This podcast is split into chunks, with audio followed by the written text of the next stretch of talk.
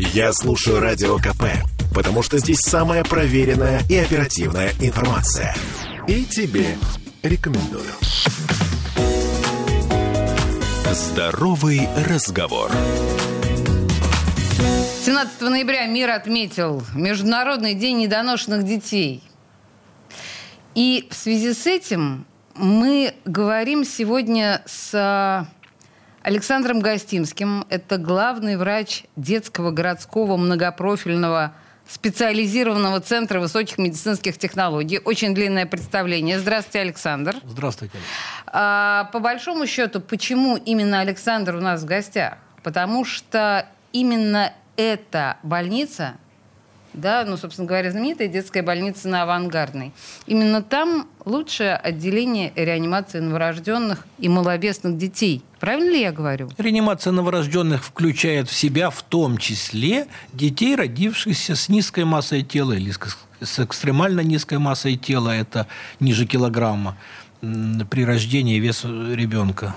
И здесь даже важно, может быть, не столько вес, сколько Послушайте, сроки. Подождите, сейчас мы поговорим и о сроках, и о весе, потому что я помню сумасшедшую совершенно историю моей мамы, которая родилась сразу после блокады, и она родилась типа что-то 900 граммов. И, как она говорит, тогда таких детей даже не откачивали, не считали необходимым. Ну, не выживет. Так вот, в августе в этой больнице выжил ребенок весом 320 граммов. Выписался в августе, в... а поступил в феврале. Еще раз. 320 граммов, попытайтесь себе это представить. Моя ладошка. Невероятно. Это так, скажите мне, это так шагнула вперед техника? Это какие-то научные открытия? Как стали возможны такие вещи? Наверное, в совокупности шагнуло вперед все. Угу. Вы совершенно правы. Э, медицина не живет в отдельном мире. Медицина живет в том числе параллельно с развитием научно-технического прогресса. Такие высокие, высокопарные слова, но это так и есть, потому что невозможно было создать ребенку новорожденному, который родился раньше срока и с маленьким весом, раньше те условия, в которых он бы дорос – дозрел. Угу. Они такие, это торопышки так называемые. Они торопятся выйти наружу, торопятся на белый свет раньше, а при этом не готовы. И были всякие разные способы, их можно почитать, народные, я имею в виду, раньше, их там и в, в тесто, печи. в печи. Ну, собственно говоря, открыть да почитать каждый народ, что на что был гораздо. Извините, а... просто как родился миф о бабе Яге, которая детей запекала в печь. Это, собственно говоря, повивальная бабка, которая недоношенных детей в печь засовывала. Выращивала. Да. И совершенно ими не питалась. Вот. А в настоящее время, конечно, появились э, кювезы для э, недоношенных детей, в которых возможно создать те условия, которые максимально приближены э, к материнской утробе. А это как? Подождите, но ну в материнской утробе это они же температура, там... Угу. это э, отсутствие света, закрыть надо. Это иногда специальные газы, если ребенку тяжело дышать. Это появились препараты, когда на несформированные легкие вводятся в интертрахеально и не спадаются легкие, происходит газообмен. Это и аппараты, которые помогают дышать ребенку, аппараты искусственной вентиляции с определенными параметрами, которые нужны только этим детям. И так дальше, и так дальше, и так дальше. Невероятно. Это какой-то просто космос. Такое ощущение, что действительно какое-то космическое пространство создается вот этому торопышке, как вы Конечно, говорите. этому маленькому-маленькому. Но с другой стороны, у меня такой совершенно вот, знаете, бытовой вопрос. Если ребенок родился весом 320 граммов, насколько я понимаю, это 22 неделя да, да. беременности, но ведь мы же знаем с биологии школьной, что в процессе формирования плода он там проходит стадии от хвостатого, ну и так да, далее. Да, да, да, книжка, картинки да, видели, да, да, все да, похожи на всех вначале, а потом вот появляется человек. Же... Да. да. Ну, к 22 неделе уже человек. А, он уже абсолютно, это, это, да? Нет, ну не абсолютно, так нельзя сказать. И для, говоря о недоношенных детях, угу. важнее говорить даже не о их весе 320 граммов. То, что это, вы начали, да. Да, это угу очень мало. Действительно, очень мало. Это у нас в стране Мы первые. Первые кстати, в России. Да, угу. в России мы первые. За рубежом есть немножко меньшим весом выхоженные дети, но их всех можно посчитать на пальцах. Угу. Этих детей очень мало и в мире в том числе. Как, э, наверное, более важно говорить о сроке. Так. Говорить о сроке. Потому что чем меньше срок гестации, чем раньше ребенок выходит, тем менее он сформирован. И если ребенок там рождается раньше срока на какой-нибудь 36-й неделе и не очень большого веса, то это не так критично, как он рождается на 22-й неделе, когда не сформированы, ну, по сути, все органы и системы. Они находятся в процессе формирования. Это и нервная система, соответственно, регуляция, это и кожа, это и желудочно-кишечный тракт, это легкие, все-все-все системы. Поэтому нужно какое-то время, когда ребенок, ну, наверное, надо сказать, дозревает – Угу. Дозревает. И он дозревает. То есть вы создаете ему те условия, те условия когда он может совершенно иногда помогаем естественно... медикаментозно, угу. естественно, потому что, ну, без этого тоже никак. Здесь не те естественные условия, которые конечно. хотелось бы, а имитация все же. Конечно, желательно, чтобы каждая женщина доносила до срока и родила в срок здорового и крепкого малыша. Но не всегда так бывает. У вас э, написано, что это отделение и реанимации, ну, я так понимаю, что в первую очередь, очевидно, недоношенных детей, но ведь бывают и другие случаи, когда малютки нуждаются в очень срочном выхаживании, да? Да, поэтому там какие-то другие условия, да? В стационаре два отделения, по сути, в целом 70 коек реанимации новорожденных. И это э, туда попадают дети в той ситуации, когда необходима некая интенсивная терапия, специальные методы лечения, поддержка вентиляции, там внутривенное, может быть, внутривенное кормление и так дальше, и так дальше. Конечно же, все недоношенные дети, э, родившиеся раньше срока. Есть два отделения по 60 коек, так называемые патологии э, новорожденных, куда попадают дети, в том числе после реанимации новорожденных, потому что сразу домой не выписать. Ребенок какое-то время находится у нас э, под наблюдением, с каким-то лечением. Мы сейчас не вдаемся в э, чем болеет ребенок, а в целом говорим.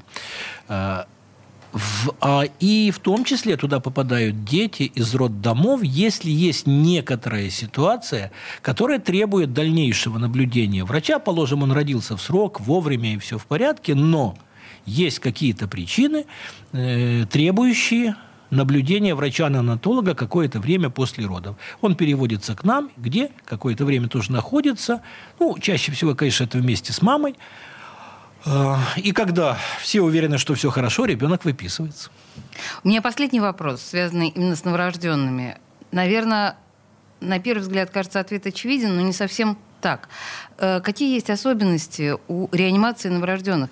они, реанимация отличается от реанимации взрослого человека? Конечно. Ага. Конечно. Вы знаете, я очень коротко отвечу на этот ваш вопрос. А, говоря об антибиотикотерапии, вот это сейчас, да, все хорошо, мы победили. Помните, там эра открытия, О, да. антибиотиков, замечательно. Конечно. Потом эти микроорганизмы привыкли к этим и так дальше, и так дальше. И, и когда я стал разговаривать с нашим клиническим фармакологом, он говорит, а здесь нет правил. Здесь каждый ребенок индивидуален. И он прав, и это касается всего. Если говорить о реанимации новорожденных, здесь каждый ребенок – это индивидуальность. Ну, и это не потому, не, не, не потому, что это какие-то громкие слова, что дети это вот что-то особенное. Не, по, не поэтому, а потому что это особенные организмы. Да. Да, и каждый, ну, это не взрослая реанимация, угу. где. Э, то есть правила какие-то существуют. Да, наверное, правила существуют, но слишком общие. А когда ты касаешься каждого конкретного ребенка, здесь все иногда не работает. А, тут у меня есть вот я у меня открыт ваш сайт и у меня информация, что на территории стационара имеется вертолетная площадка для транспортировки маленьких пациентов со всего северо-западного федерального округа. Это больница на Авангардной.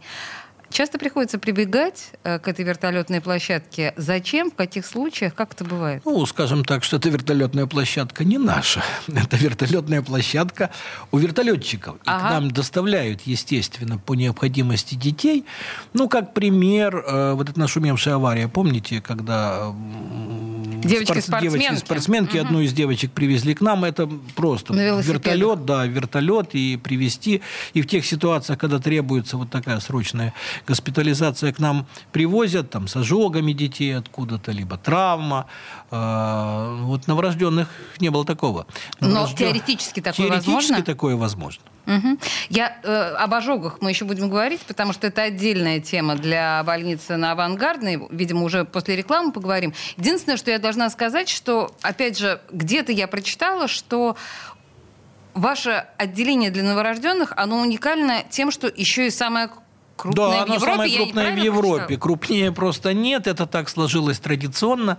Когда-то, когда в 1977 году открылась больница, то... Э, ну, в то время было немножко проще, и все эти регуляторные механизмы, и тогда вся, э, по сути, хирургия новорожденных из педиатрического ЛПМИ, тогда был педиатрический институт, переехала, по сути, в первую детскую больницу. Ну, что, первая открылась, современная по тем временам, новое, замечательное здание с возможностями. Ну, и, естественно, надо было выхаживать этих детей. А раз надо, значит, появилось отделение патологии новорожденных. Я а вас дальше на... Я вас на этот момент... Вот, подождите. А дальше? И вот здесь мы ставим, да, точку с запятой, потому что в студии радио «Комсомольская правда» Александр Гостинский, главврач первой детской городской больницы. Мы вернемся буквально через две минуты после рекламы. Не отключайтесь. Здоровый разговор. Слухами земля полнится. А на радио КП только проверенная информация. Я слушаю «Комсомольскую правду» и тебе рекомендую. Здоровый разговор. А мы продолжаем разговор с профессором, доктором наук, но в нашем разговоре самое главное, главным врачом а, первой детской городской больницы Александром Гостимским. А, мы в предыдущей части с вами остановились, то есть не то чтобы остановились, мы начали с вами говорить об ожогах.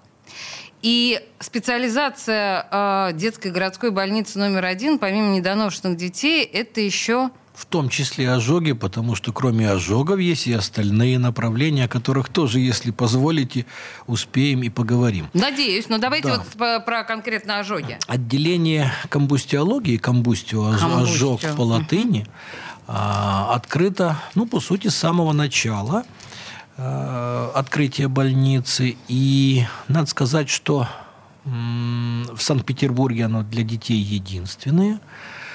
И в Северо-Западе тоже. Долгое время а, отделение брало детей, сюда поступали дети со всего Северо-Запада, ну, до по-моему, 16 года, когда вышел приказ Минздрава по перераспределению, и с тех пор мы обслуживаем только детей, по сути, Санкт-Петербурга, Ленинградской области и тех детей северо-запада, которые в итоге к нам все равно попадают периодически, может быть, не в том количестве, которое было раньше.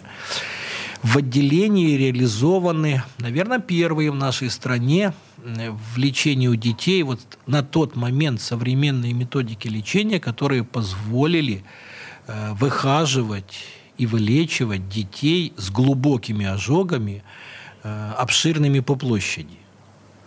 И коллектив отделения в свое время получил вот премию призвания за э, помощь ребенку с 95% ожогов. Там, а это возможно это, вообще? Как? Ну, вот в данном случае, раз ребенок жив, да, да. живет, и уже не ребенок, а взрослый человек себя обслуживает, и все у него в порядке, значит, возможно. Да, конечно, это возможно, наверное, не всегда.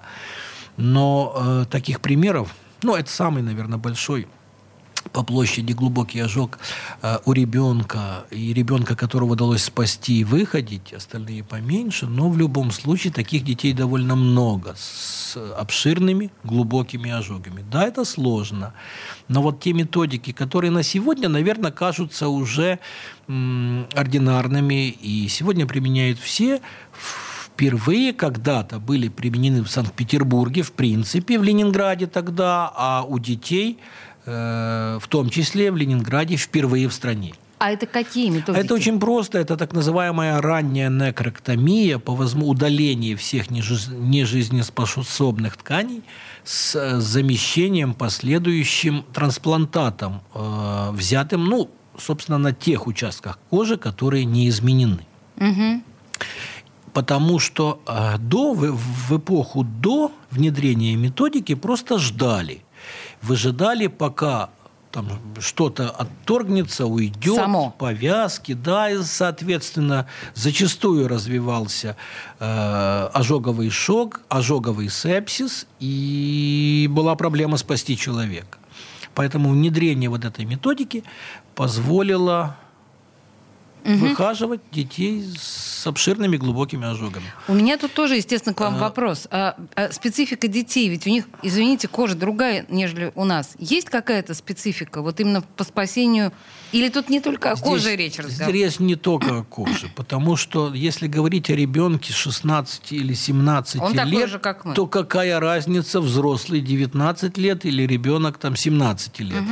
Ну, наверное, никакой. А вот если говорить о детях до года, если говорить о детях там дошкольниках, то здесь, конечно, есть, потому что у этих, э, чем моложе ребенок, тем вероятнее развитие ожогового шока при меньшей площади ожогов, развитие ожоговой болезни, ну, как бы мы ждем. И детей, вот старших детей или взрослых госпитализировать зачастую с ожогом 5%, да зачем? зачем?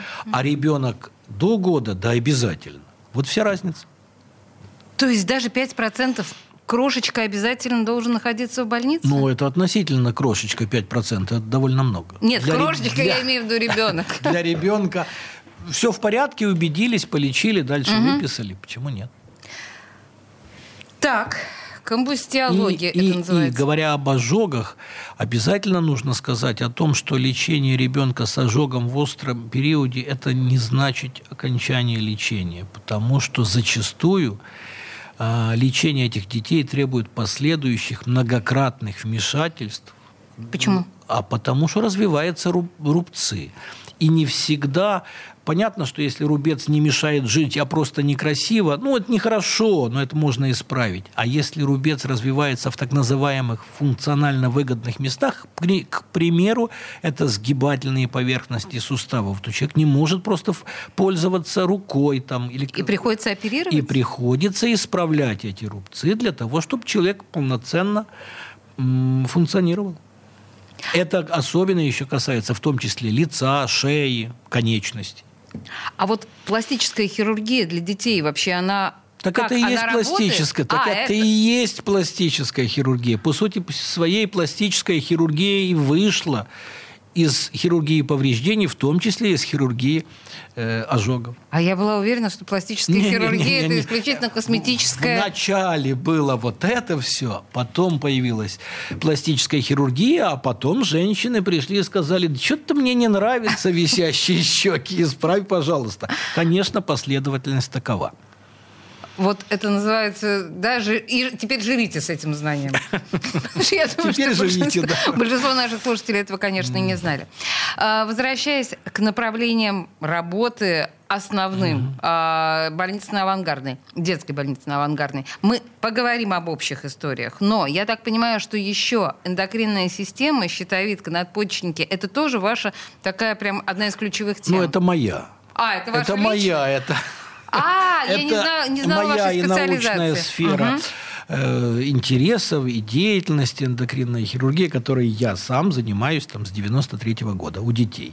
Поэтому, естественно, придя в стационар, я не мог не принести с собой вот и дальше продолжаю оперировать детей с подобной патологией. Понимаете, принято считать у таких э, далеких от э, темы вопро... от темы людей, как я, принято mm-hmm. считать, что, ну послушайте, эндокринная система, щитовидка, это проблема взрослых женщин. Какая щитовидка у детей? Какие надпочечники? Что там происходит? Хорошая щитовидка у детей, если говорить коротко. Но в целом, в действительности, конечно, чаще всего Э, подобными проблемами болеют взрослые. Дети болеют редко. В действительности можно там, проработать в том числе и в медицине зачастую много-много лет и не встретиться с подобными пациентами в силу в общем, редкости.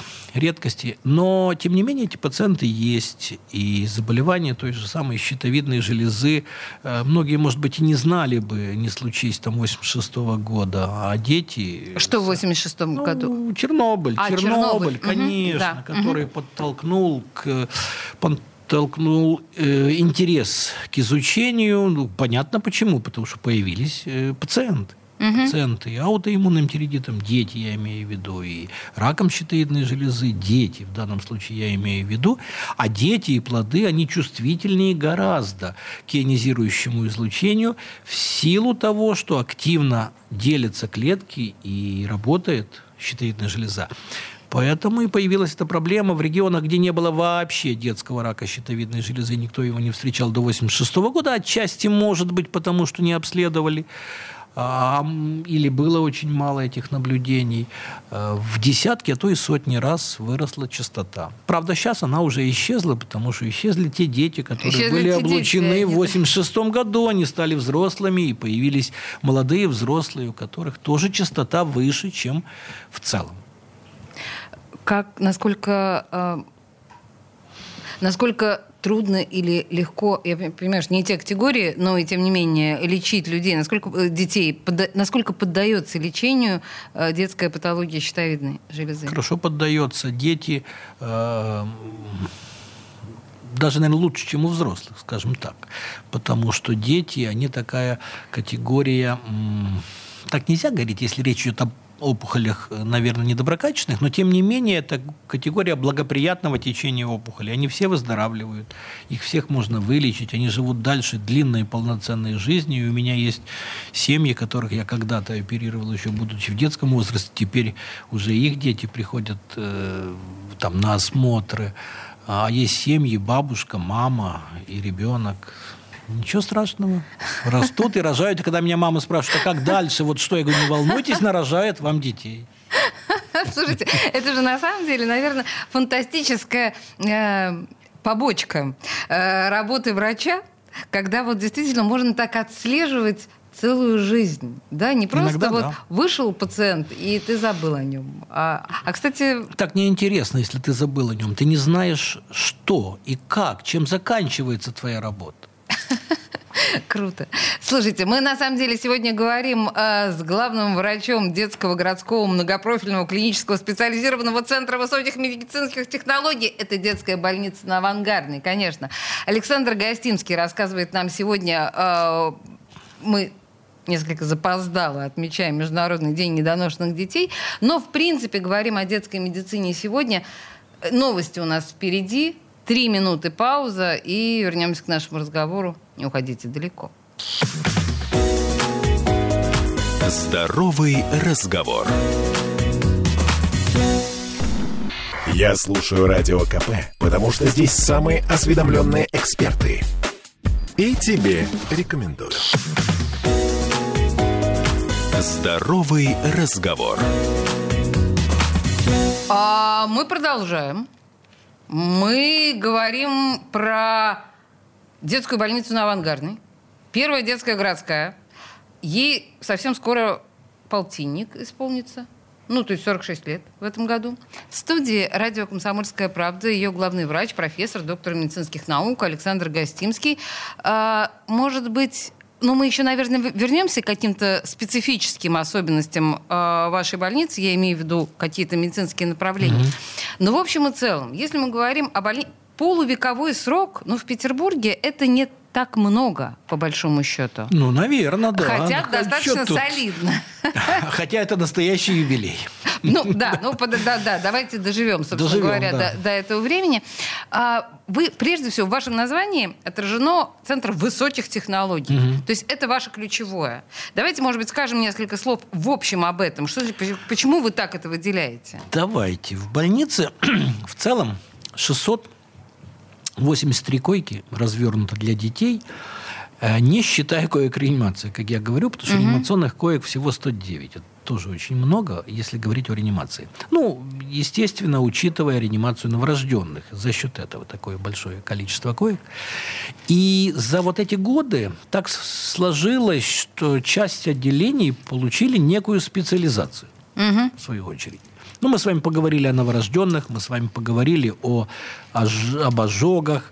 Э, у нас единственное городское, я имею в виду, потому что не считая федеральных центров, у нас отделение кардиохирургии детское отделение кардиохирургии, которое функционирует уже тоже порядка 20, порядка 20 лет, оно не 50 лет. В то время, когда больница открывалась о детской кардиохирургической службе, ну, наверное, можно было разговаривать, но с таким натягом-натягом, это был 77 год. А на сегодняшний день у нас, пожалуй, одно из тоже самых крупных отделений кардиохирургических. Мы уступаем некоторым федеральным центрам по количеству хирургических вмешательств у детей. И у нас в отделении, в отличие от многих, оперируются дети с любой патологией сердца, врожденные патологии. Ну, потому что детская кардиохирургия – это в первую очередь э, хирургия пороков, э, пороков сердца. Это что касается кардиохирургии. Э, ну, раз мы заговорили о пороках, то традиционно я уже начал было говорить в конце, э, перед рекламой, угу. о том, что пороки, врожденные пороки, Гирелич и Баиров в свое время перевел в первую детскую больницу из педиатрического. Ну, так традиционно случилось. И, естественно, вот это направление с тех пор в больнице и развивается. Кстати, невозможно развивать хирургию э, врожденных пороков без реанимации, а то, о чем мы говорили, без ухода за новорожденными, без последующей хирургической помощи этим детям, потому что они вырастают. Последующей, то есть да, с возрастом конечно, они растут, и у них могут быть угу. некие проблемы, которые надо где-то решать, без учета того, что это сочетанные зачастую пороки, в том числе пороки сердца, пороки там желудочно-кишечные, множественные пороки. И все это реализуется у нас. У нас очень довольно мощная служба э, по лечению, хирургическая служба новорожденных, мы называем это так. Э, из этой же службы или параллельно вместе развилась служба э, нейрохирургическая. И у нас как нейрохирургия для взрослых детей развита, так и нейрохирургическая помощь новорожденным. Это такое, э, ну, если хотите, отдельное направление в нейрохирургии, потому что новорожденные есть новорожденные. Здесь всегда есть какая-то специфика в потому оказании... Что очень маленькая голова? Да нет. И как-то вы все сводите механистически. Не совсем так. Потому что это дети зачастую недоношенные, потому что это дети зачастую с кровоизлияниями по тем или иным причинам в силу повышения давления. И что требует э, с повышенным внутричерепным давлением, что требует иногда совершенно особого подхода. А, помимо всего, э, это мы говорим все о хирургии, о хирургии, Вообще, о хирургии. Я, я даже слова не могу но... вставить, я заслушалась, чувствуете, Не говоря да? уже отдельное отделение э, детской урологии, э, в том числе у нас... Единственное отделение гематологии в городе, где оказывается помощь детям с проблемами, с теми или, или иными проблемами крови, с анемиями, например, угу. и так дальше. Это так единственное дальше. в городе? В отделение? городе, в городских стационарах единственное. Ничего себе. Казалось бы, да, параллельно, для питерских детей. Параллельно отделение онкогематологии для детей с лейкозами. И, собственно говоря, это такие пересекающиеся слегка специальности. А я слушаю вас, и у меня все время возникает вопрос: а как в больнице существуют родители? Э, ну, я понимаю, что если это вообще новорожденный малыш, то мама в любом случае рядом где-то, да, это очевидно. Как это решается? Вот как на... раз-таки не очевидно. Не очевидно? Ну как, ребенка перевели в первые сутки к нам, так. а мама еще осталась в роддоме, а положим, А-а-а. это было кесарево сечение, угу. ну и так дальше, и так дальше. То есть как да, раз-таки не, очевидно. Вы не тот не пример привели, хотя все дети до 4 лет, все находятся с мамами, все официально. А дети старше находятся с мамами по необходимости. Хотя я считаю, что, конечно, ребенка отрывать от мамы нельзя. И если мама хочет, то Бога ради, при соблюдении определенного там мазок, э, корь, ну, эпид мероприятий, которые угу. иногда меняются, но они всегда есть, флюшка обязательно. Конечно, надо детей э, лечить и держать в больнице вместе с родным человеком. Это всегда стресс. Кстати, вне зависимости от возраста ребенка, и особенно подростки как бы не Хорохорились? Хоро... Да, вот это хорошее слово, все подбирал. Как бы не хорохорились, но для них это тоже стресс. Ну, наверное, для взрослых больница стресс, но то, что вы стараетесь, чтобы все-таки родители сопровождали Конечно. детей, это очень гуманно. Даже в реанимации новорожденных. Даже в реанимации новорожденных. Вот эти торопышки, они лежат на мамином животе, греются мама. Если не могут, мамы держат их. Э, по-другому никак. Должна быть связь. Мама и ребенок – это неразделимо. Ничего себе. Ну вот это, это точно потрясающе гуманно, потому что все наши слушатели прекрасно знают и сталкивались с ситуацией с реанимацией. И...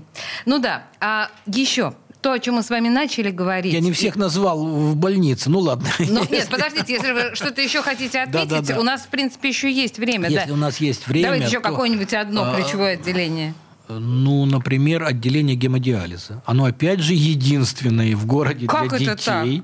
Не считая, федералов мы не считаем, Ага. считаем только городские учреждения, для города мы единственные.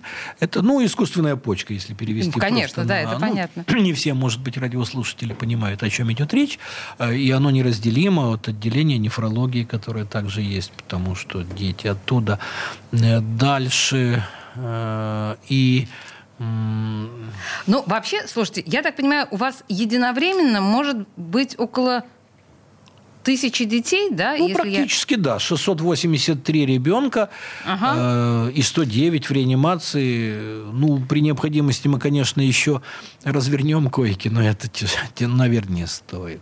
Э, Мы когда с вами говорили про э, вертолетную площадку, которую вы уточнили, что это не ваше, что просто есть возможность у вас к Нет, вам ну она садиться. как не наша, но Да, как она- бы для нас. А вы сказали вот ну, эту чудовищную историю с девочками-велосипедистками, когда вы э, спасали э, девушку, девочку. А везут ли к вам э, из более дальних э, регионов детей? Бывает, случается Ну, ли такая бывает. необходимость, Ну, да? Конечно, бывает. Чаще э, люди хотят сами, Мгм. зная. Чаще люди хотят сами. Э, иногда и направляют. Направляют, потому что ну, есть всякие взаимоотношения. Это обязательно направление из места, откуда ребенок приезжает. Едут иногда вот э, из наших соседних дружественных республик Средней Азии. Вот, Так издалека? а А куда, да? С другой стороны, я а как-то куда? да- да- да- даже удивился вашему, вашему вопросу. Ну, подождите, у них там есть свои столичные больницы. Наверное, есть. Ну, не задаем вопроса. Раз приехали к нам, Бога ради, мы готовы оказывать помощь. Последний вопрос, иных. который я, видимо, должна вам задать. У нас осталось два- две минуты до конца эфира, и нельзя, если мы говорим да, про первую детскую, про коллектив. Большой ли? Кто это? Как он собирался? Ну, наверняка вы как главврач. Ну да, да нет, коллектив не очень большой. Это 1700 человек вместе с э, внешними совместителями или 1000, там порядка 600 постоянных сотрудников. Цифра это всегда немножечко меняется по понятным причинам, потому что кто-то в декрет, кто-то приходит и так дальше. Это м, такой э, коллектив формировался 1977 года. Ну, естественно, коллектив формировался с тех пор. И у нас не очень много, может быть, тех, кто работает с 1977 года, но еще Ну, это, наверное, очень же. пожилые люди. Почему? Ну, Если не в 77... Подождите, подождите, давайте посчитаем. Это Если в 46 70 лет назад было, Ну, 77 хорошо, год. 46, 23 плюс 46.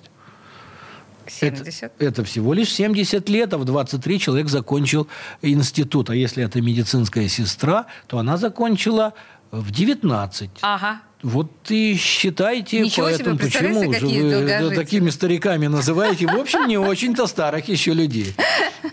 Я поняла. Слушайте, ну на самом деле, э, еще раз, в студии радио «Комсомольская правда» э, главный врач первой детской городской больницы, та самая знаменитая больница на Авангардной, э, Александр Гостимский. Спасибо вам большое, очень интересный разговор. Спасибо вам, Алис.